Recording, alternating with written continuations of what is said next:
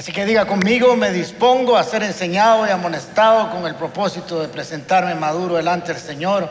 La gracia del Señor abre las puertas y el carácter las mantiene abiertas. Vamos a leer Números capítulo 13, el libro de Números capítulo 13, versículo 33. Dice así la palabra de Dios. Hasta había gigantes y los descendientes de Anac. Al lado de ellos nos sentíamos como saltamontes y así nos miraban ellos. El título de la enseñanza de este fin de semana es El efecto saltamontes. Y vamos a ver de qué se trata.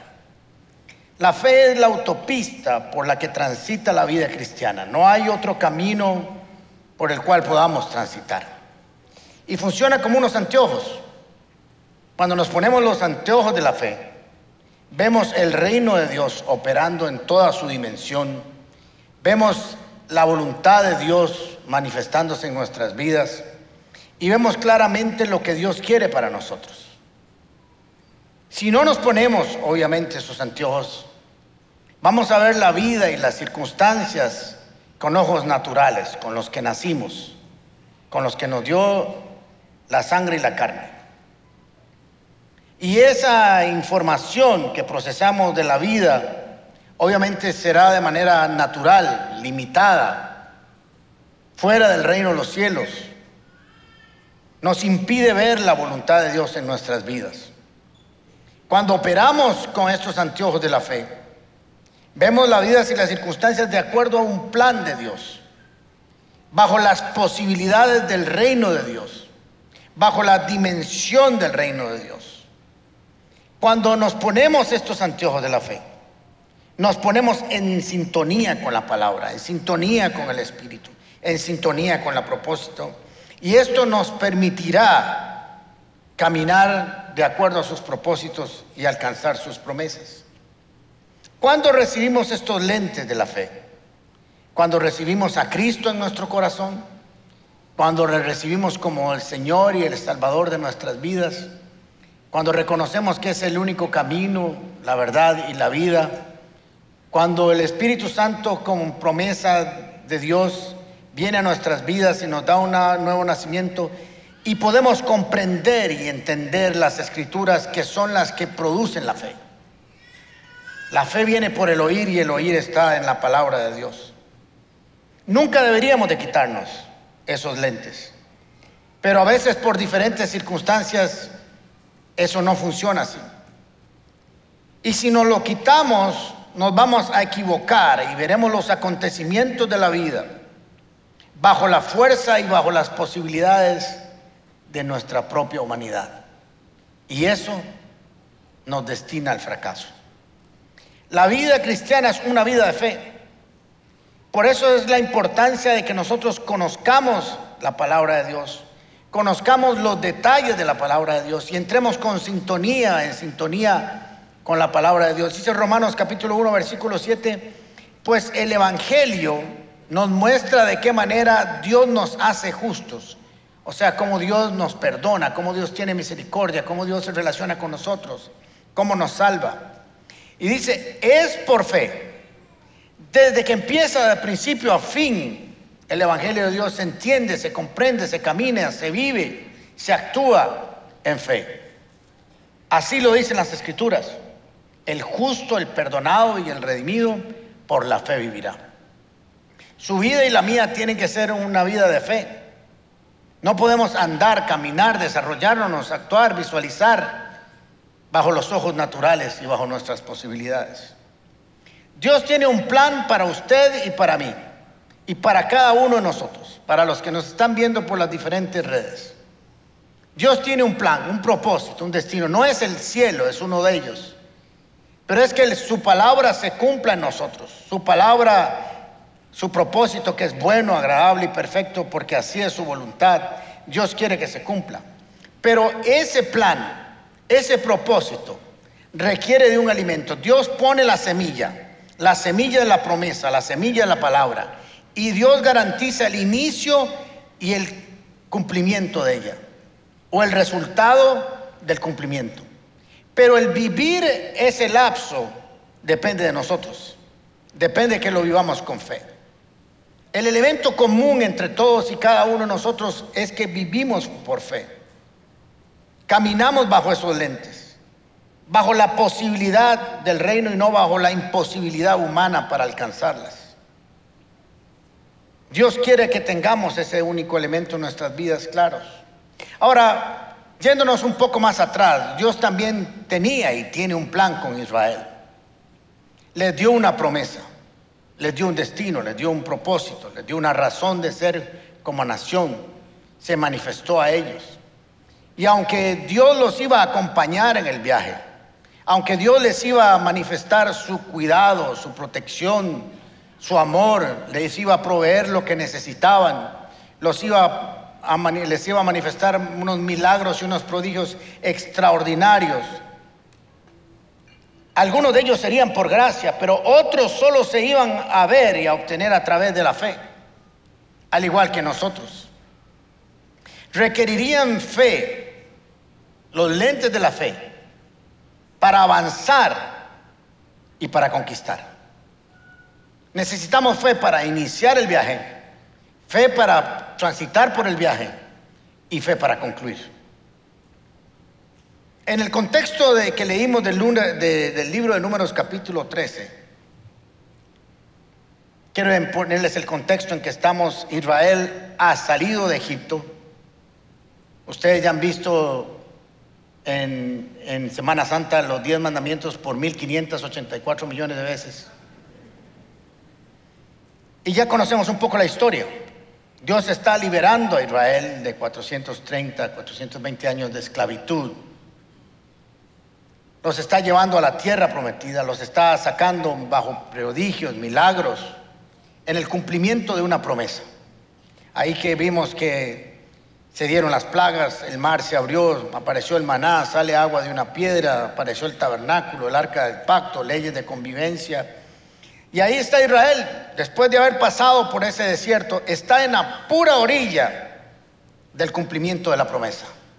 Está al borde del cumplimiento de la promesa.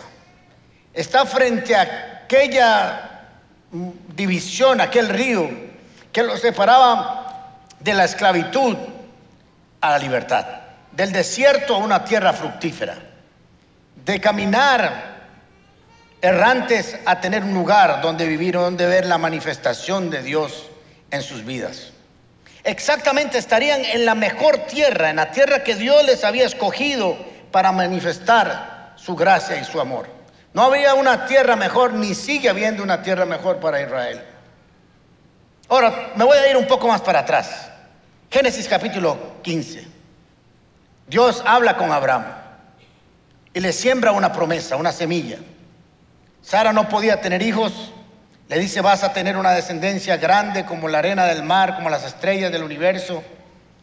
Y voy a darte una tierra para que la ocupes con esa herencia.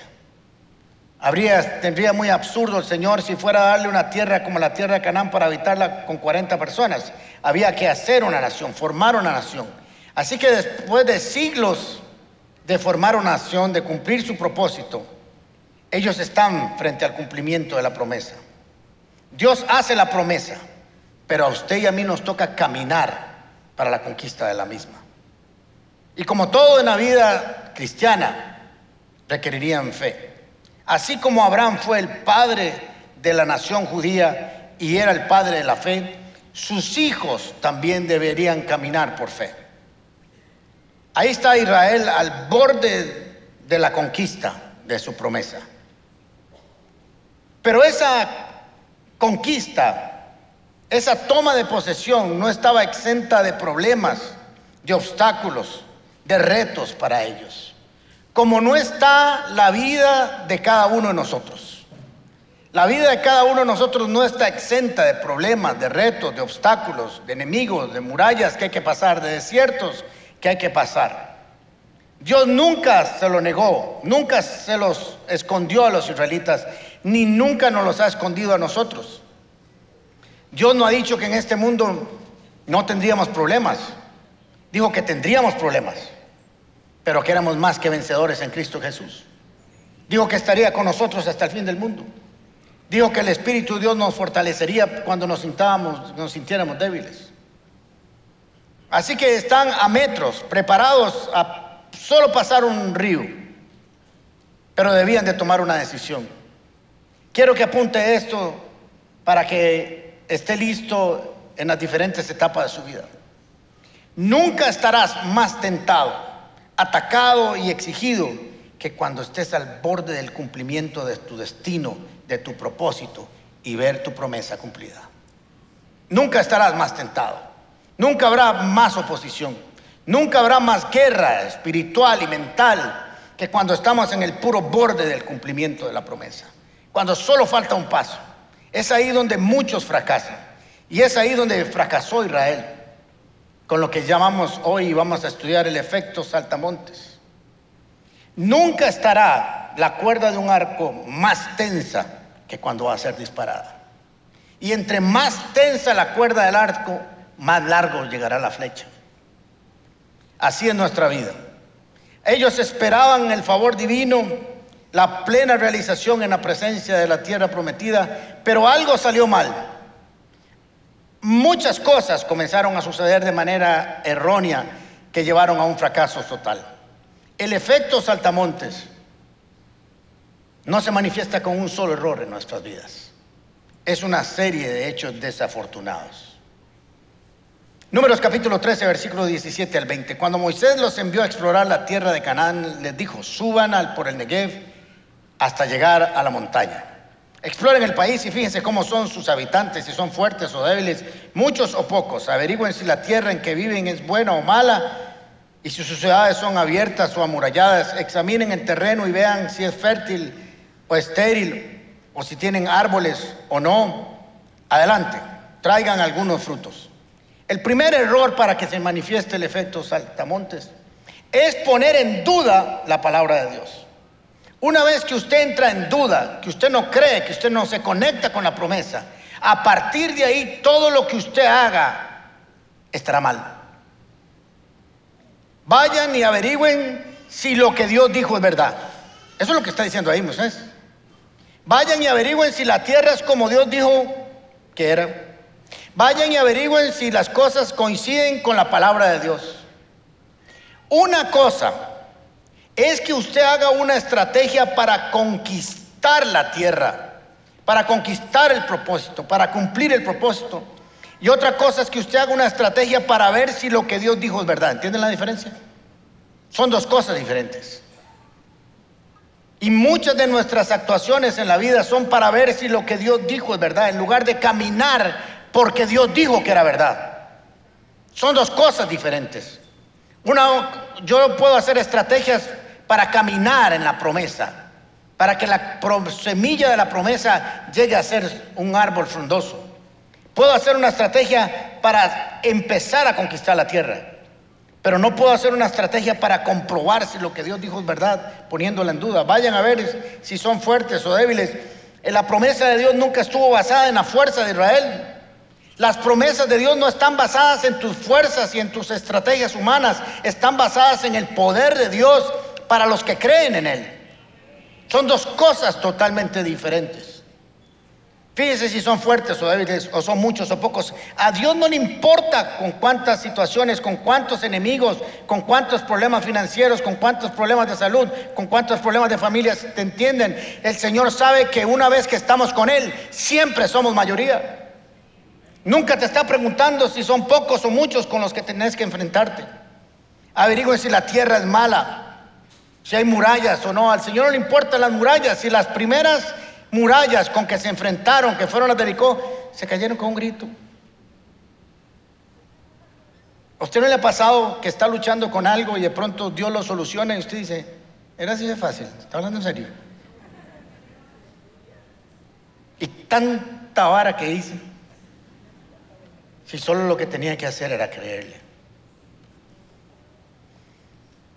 Ahora en Deuteronomios capítulo 1, versículo 19, tenemos otra versión del cuento. Y ahora Moisés nos va a contar lo que realmente había pasado ahí. Deuteronomio capítulo 1, versículo 19. Recuerden que Deuteronomio Moisés está haciendo casi una retrospección a todo lo que han vivido. Obedecimos al Señor nuestro Dios y salimos de Oreb rumbo a la región montañosa de los amorreos. Cruzamos todo aquel inmenso y terrible desierto que ustedes han visto. Le está hablando al pueblo aquí, Moisés. Y así llegamos a de Barnea, Barnea. Entonces les dije, han llegado a la región montañosa de los amorreos, la cual el Señor nuestro Dios nos da. Ya dijo, aquí están los amorreos. Pero Dios les da esa tierra no dice se las va a dar. Lo que tenemos que entender es que en el área espiritual, cuando Dios dice que algo está hecho, lo único que usted y yo es traerlo y creerlo para que se haga una realidad en lo físico. Primero está en lo espiritual, primero está en la promesa. Y cuando usted se encuentra con la promesa y cuando usted la cree y la dimensiona, eso baja lo físico y se cumple. Pero no es al revés. Así que el Señor le da. Miren, el Señor su Dios les ha entregado la tierra. Ya es un hecho. Cuando usted compra una casa y va donde el notario y firma la escritura, la casa ya es suya. Usted no ha ido, todavía le acaban de dar las llaves, vaya y la abre. Pero ya la casa es suya. Usted lo que tiene que tomar es posesión de la misma. Ya le pertenece. Así que les dice, suban y tomen posesión como Él ya les dijo. O sea, Dios les había hablado y les había dicho, tomen posesión y se los había dicho a sus antepasados. No tengan miedo ni se desanimen, como si supiera que eso podía pasarles frente a la promesa. Ahora, esto está de un orden interesante, porque una vez que usted entra al temor, viene el desánimo. El temor es la moneda contraria a la fe. Una vez que usted pierde la fe, aparece el temor. Y una vez que empieza el temor, viene el desánimo. Pero todos ustedes vinieron a decirme, envíenos, enviemos antes algunos de los nuestros para que exploren la tierra y nos traigan un informe de la ruta que debemos de seguir y de las ciudades a las que podemos entrar. Si no conocemos la promesa correctamente, Moisés la conocía, Moisés la entendía. Y José y Caleb lo vamos a ver que lo entendían. Pero el resto de los, del pueblo no lo entendió. Y cuando usted no conoce la promesa, pero la conoce pero no entiende el alcance y la dimensión de la misma. Cuando usted no tiene la comprensión absoluta de la promesa en su totalidad. Todo lo que hagas estará conectado no a lo divino, sino a lo humano. Porque vas a requerir de lo humano, de la fuerza humana, para lograrlo. Y eso va a ser imposible. Estarás limitado o limitada en tus acciones. Ahora vamos a ver el informe completo. Números capítulo 13, versículo 27 en adelante. Fuimos al país que nos enviaste y por cierto que allí abundan la leche y la miel Aquí pueden ver los frutos. Era un racimo de, uvas como de 500 kilos. Lo traían entre dos personas. Ahora, miren qué interesante lo que está diciendo el informe. Vieran que fuimos a la tierra que nos mandaron. Y fíjate, fíjate, fíjate, que Dios tenía verdad. Dijo la verdad. La pegó Dios. ¿Qué ha hecho, diríamos los ticos? ¿Cómo dijo que esa tierra era ya meche y miel? Y si es así, miren qué fruto más hermoso y grande. Se sorprendieron de que Dios dijera la verdad. Vean si estaban desconectados de la promesa. Versículo 28. Quiero que me ayuden con qué empieza el versículo 28. Otra vez. Cuando aparece el pero, ya vamos liquidados. Pero el pueblo que allí habita es poderoso. La pregunta es, ¿cómo sabían que era poderoso? Los vieron pelear, los vieron en el gimnasio, los vieron haciendo ejercicios militares, los vieron atacando, los vieron... ¿Qué los vieron haciendo para que llegaran a definir que era un ejército poderoso? Que se habían quitado las gafas de la fe y las vieron con los ojos naturales. Sus ciudades son enormes y están fortificadas, es cierto. Porque la, fe no niega la realidad. La fe tiene la capacidad de modificarla y transformarla a través del poder de Dios. Y vimos ahí los anaquitas, a, a- los anaquitas ahí, y no faltaba más, estaban esos desgraciados gigantes enormes ahí que nos echaron a perder la fiesta. ¿Y quién dijo que puede haber alguien más grande que Dios? ¿Quién dijo que puede haber alguien más poderoso, más grande que nuestro Dios? Anularon la palabra de Dios por creer a lo que veían sus ojos naturales. ¿Me van siguiendo? Los amalecitas habitan el Negev, los hititas, los jebuseos, los amorreos viven en la montaña, los cananeos ocupan la zona costera de la ribera del río Jordán. ¿Y qué? Si eso no era el problema. El reto que tenían ellos no era sacar a esa gente de ahí, era sacar la duda de su corazón, que es el gran reto de Dios en nuestras vidas. A Dios no le preocupa lo que nos rodea, a Dios nos preocupa lo que pensamos y tenemos en nuestra mente. ¿Me siguieron? Usted no tiene que luchar con lo que está a su alrededor, usted tiene que luchar con lo que está en su mente y en su corazón, que tiene que ser sacado si no viene de la fe y de la palabra y de la promesa.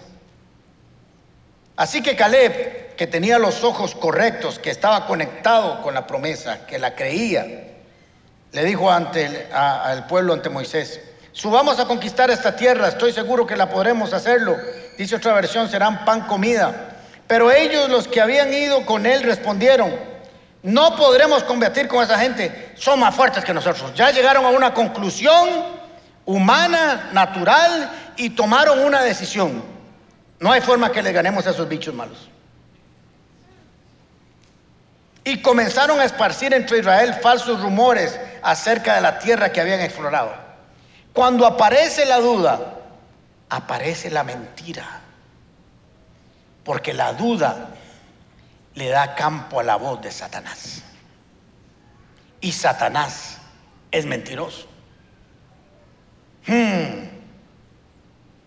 Aquí nos estamos conociendo un poco nosotros. La tierra que hemos explorado ahora traga habitantes. ¿Y por qué vieron? Un hueco ahí, un hoyo, un volcán que se tragaba a la gente. ¿Qué fue lo que vieron? Comenzaron bajo el temor y la duda a crear historias para no tener la necesidad de actuar en fe. Hasta vimos a los gigantes anaquitas y comparados con ellos parecíamos langostas y ellos nos veían a nosotros así.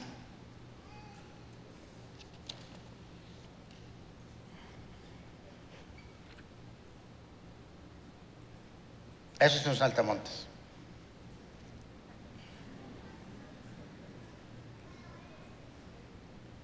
Así decidieron ellos que se veían. Ahora, usted sabe que yo no soy ningún gigante anaquita. Eso está claro. Pero si ese chapulín me ve a mí, soy la vara más grande que hay en el mundo. Y claro, contra eso no se puede pelear. Ellos decidieron verse de esa manera, a través de la duda.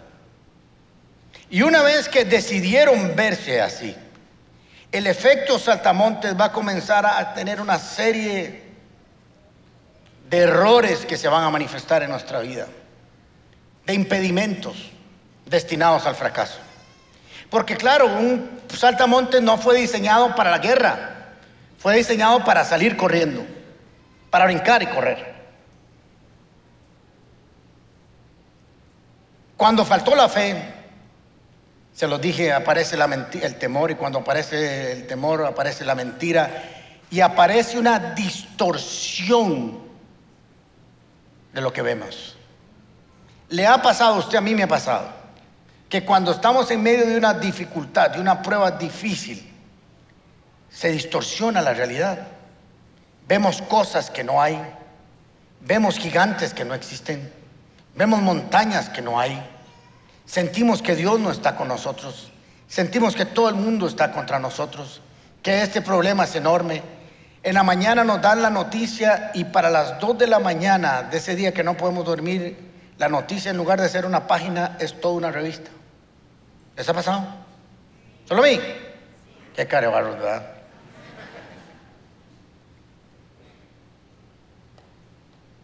falta la fe, te quita los lentes. Voy a repetírtelo otra vez. Aparece el temor, te llevará a ver cosas distorsionadas. Comienzas a tener una visión de ti mismo equivocada. Maximizas los problemas, minimizas el poder de Dios. Haces una falsa visión de lo que tienes enfrente. Te desdigas de la correcta visión de Dios y pierdes identidad. Si hay algo que el enemigo está interesado en que te pase a ti y a mí, es que perdamos la identidad en Cristo Jesús. Por eso hay un gran problema de identidad en este mundo. La gente ya no sabe qué es. Hace poco en, Londres hubo una manifestación de gente que se creía perro y exigir que, que, que los respetaran. Yo los respetaría si no hablaran, porque los perros no hablan. Entonces, si quieren ser perros, que no hablen. Pero hay una distorsión de cómo se ven. Y exigen que se les vea igual.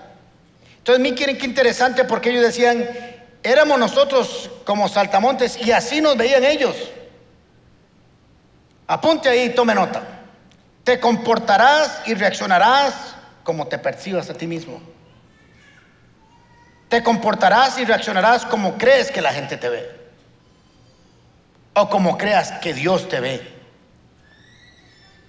En otras palabras, tu autopercepción de quién eres y cómo crees que la gente te ve afectará la forma en que veas a otras personas y cómo esperas que las otras personas te traten. Dios quiere que tengamos la correcta identidad en Cristo Jesús. Porque cuando tenemos la correcta identidad en Cristo, caminaremos de acuerdo a esa identidad. Cuando tenemos la, la identidad equivocada, nuestra percepción y nuestra evaluación nuestra conducta y nuestro pensamiento será de acuerdo a esa imagen equivocada que hemos dejado que se desarrolle en nuestra vida. Cuando tenemos la imagen equivocada, entonces afectarás el tamaño de la promesa y de Dios, porque Dios se vuelve pequeño. Cuando tengas o tienes la visión equivocada o el concepto equivocado de quién eres, Harás el análisis espiritual, físico y emocional con los recursos de un saltamontes. El pueblo de Israel fue llamado a ser conquistadores, guerreros, valientes, dirigidos por el comandante y jefe de las fuerzas celestiales. Y se volvieron saltamontes en la pura muralla, en la pura frontera. El error de Israel y el error suyo y mío que podemos cometer es que sean las circunstancias quienes definan quiénes somos. Cuando las circunstancias de lo que hemos vivido, lo que estamos pasando, son las que nos definen, estamos destinados al fracaso. Yo soy un divorciado. Y ahí me quedé. Usted es alguien que se divorció, pero que la sangre del cordero le limpió, le restauró, le sanó, para darle una nueva oportunidad, para que siga adelante. Usted no es diferente a los demás. Usted no es alguien que quebró su empresa. Es alguien que pasó por una prueba, pero que Dios le puede dar los recursos para levantarse, para levantar su familia y colaborar con la iglesia. Entonces, cuando no nos conectamos con la identidad de Dios, comenzamos a fracasar. Y tenemos que recordarnos constantemente quiénes somos.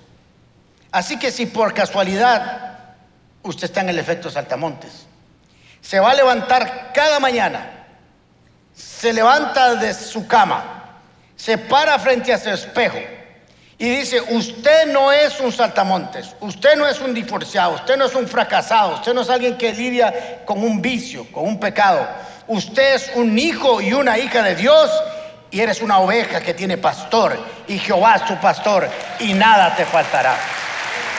Yo soy perdonado porque Cristo me perdonó. Yo no soy un fracasado porque fui diseñado a ser más que victorioso en Cristo Jesús.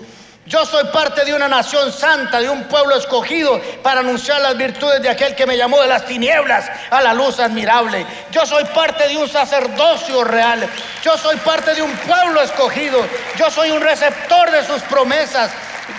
Cristo me limpió con su sangre y me compró y le pertenezco a Él. Soy discípulo de Jesús, soy libre, soy amigo, no vivo en las tinieblas, vivo en la luz, soy ciudadano del cielo y por cierto el mismo poder que levantó a Jesucristo de los muertos habita hoy en mí. Eso es lo que Dios quiere que, que tengamos cada uno nosotros. Cuando estamos ahí, en el efecto saltamontes, todo se ve gigante, todo se ve distorsionado, hiperdimensionado, pero se ven las cosas malas muy grandes, pero las cosas buenas se ven pequeñas, porque ese es un estado de temor y negación del poder de Dios. Lo que sucedió con Israel es lo mismo que sucede con nuestra mente cuando estamos lidiando con los problemas. Hay una parte de nuestra mente, José y Caleb, que creen en la, en la visión, que creen en la promesa, que creen que es posible alcanzarla y estamos peleando y decimos, sí Señor, yo creo en ti, estás conmigo, nos levantamos hoy en la mañana y vemos que podemos conquistar esa tierra, que vamos a avanzar, pero de camino nos dan una media mala noticia y a las 11 somos de los que estamos, ¿será que es cierto? ¿Será posible? ¿No será? ¿Será que Dios lo dijo? ¿Será que Dios no lo dijo? Y comenzamos y comenzamos y nos volvemos a hacer chiquitico y, terminamos ahí.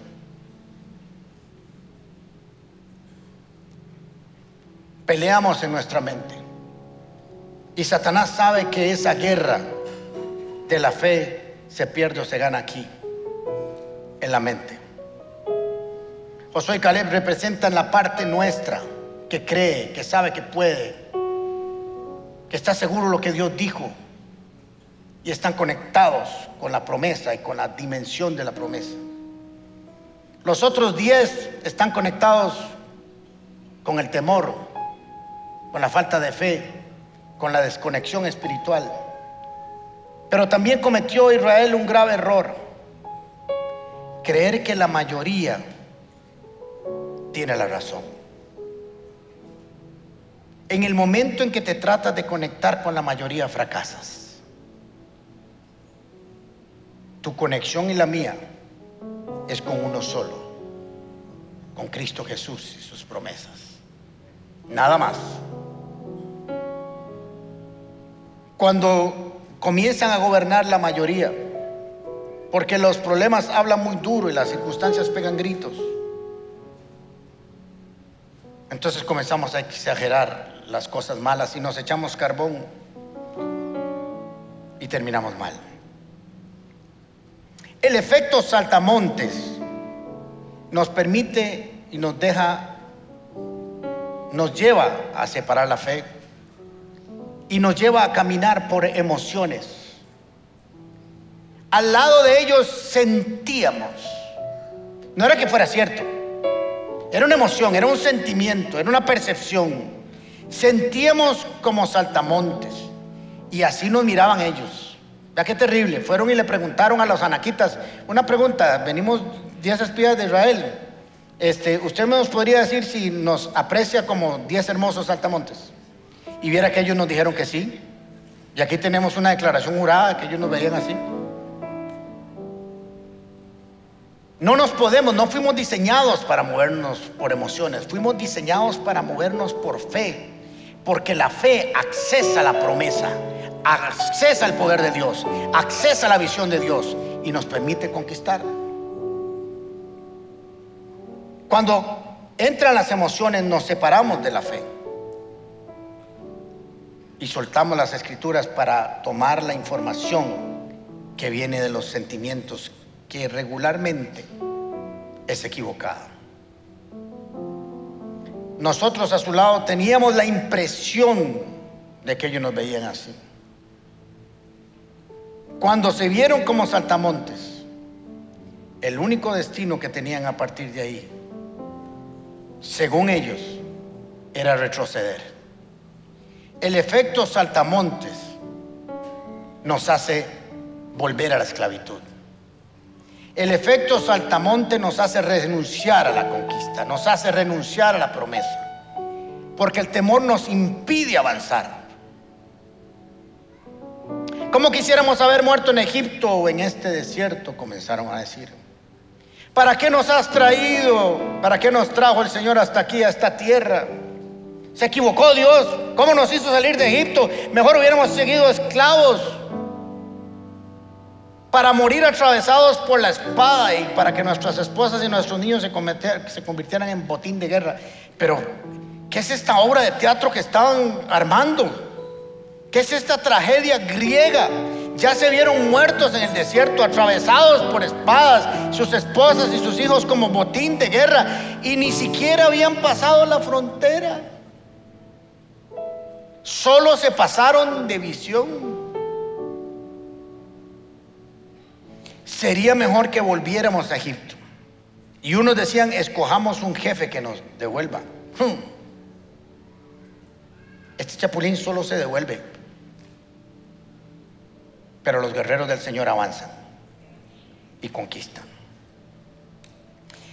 El efecto saltamontes anula el espíritu de poder, de amor y dominio propio que tenemos para cambiarlo por un espíritu de cobardía. Así que déjame decirte y darte un secreto hoy. Si quieres experimentar y comenzar a ver el poder de Dios o el reino de Dios en tu vida, en tu hogar, en tu familia, en tu negocio, piensa, acciona y camina conforme a la promesa y pon tu mirada en Jesús, no en las circunstancias, autor y consumador de la fe. No pongas tu mirada, no te conectes, no te pongas de acuerdo con la información de las circunstancias. Ponte de acuerdo, conéctate con lo que Dios ha dicho. No te pongas de acuerdo con lo que dicen los demás. Póngase de acuerdo con lo que Dios dice. Cuando más cerca estemos entonces de nuestro destino, más fuerte será la batalla. Y recuerda esto, te lo voy a repetir dos veces. Recuerda que el mismo Dios que te dio la promesa es el mismo que te dará la fuerza, la sabiduría y la estrategia para alcanzarla. Solo requiere que te apuntes a creerle. El mismo Dios que te dio la promesa es el mismo que te dará la fuerza, la sabiduría y la estrategia para alcanzarlo. Busca las promesas, conéctate con ellas y Dios te garantizará que llegarás. Enfócate en el Señor. Invierte tiempo en lugar de pensar en todo lo que tienes por delante. Deleítate a sí mismo en Jehová y Él concederá las peticiones de tu corazón. Gloria a Dios. Cierra sus ojos un momento, por favor. Sea lo que estés pasando o lo que vayas a pasar en algún momento, en tu vida. No te conviertas en saltamontes. No cometas los errores que cometieron Israel o que cometemos algunos de nosotros en el camino. Toma esas circunstancias, toma esos momentos difíciles y llévalos a los pies de Jesús. Porque ahí los problemas a los pies de Jesús se hacen muy, pero muy pequeños y muy fáciles de aplastar. Pídale a Jesús, dígale al Espíritu Santo de Dios para qué te trajo hoy, para qué estás oyendo esta enseñanza. Dígale al Espíritu de Dios que te revele qué es lo que necesitabas escuchar, oír, implantar en tu corazón.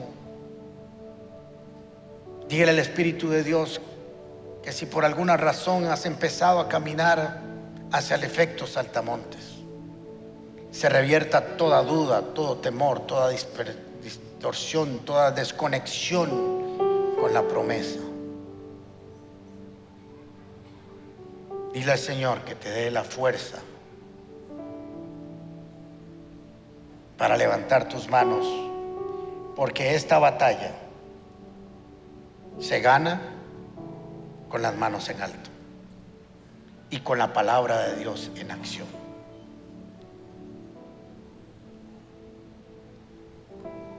Gracias Señor por tu palabra. Yo te pido para que tú fortalezcas a cada uno de mis hermanos y amigos en esta mañana y que entiendan que su identidad en Cristo es que son más que victoriosos, que fueron llamados a ser conquistadores y no conquistados, a caminar por fe desde el principio al fin. Quiero que se ponga de pie un momento, por favor. Quiero bendecirlo si quiere levantar sus manos para recibir esto como un regalo sobre su vida. Que el Señor te bendiga y te guarde de todo mal. Que el Señor responda a su clamor en tiempos de dificultad. Que el Señor te mire con agrado y extienda sobre ti su amor. Que el Señor te muestre su favor y te dé de su paz que sobrepasa todo entendimiento. Que el Señor conceda los deseos de tu corazón y haga que todos tus planes tengan éxito. Que la gracia del Señor Jesucristo, el amor de Dios y la comunión del Espíritu Santo sea sobre tu vida y familia, ahora y siempre, en el nombre de Jesús. Y la comunidad paz dice, que el Señor les bendiga, muchas gracias.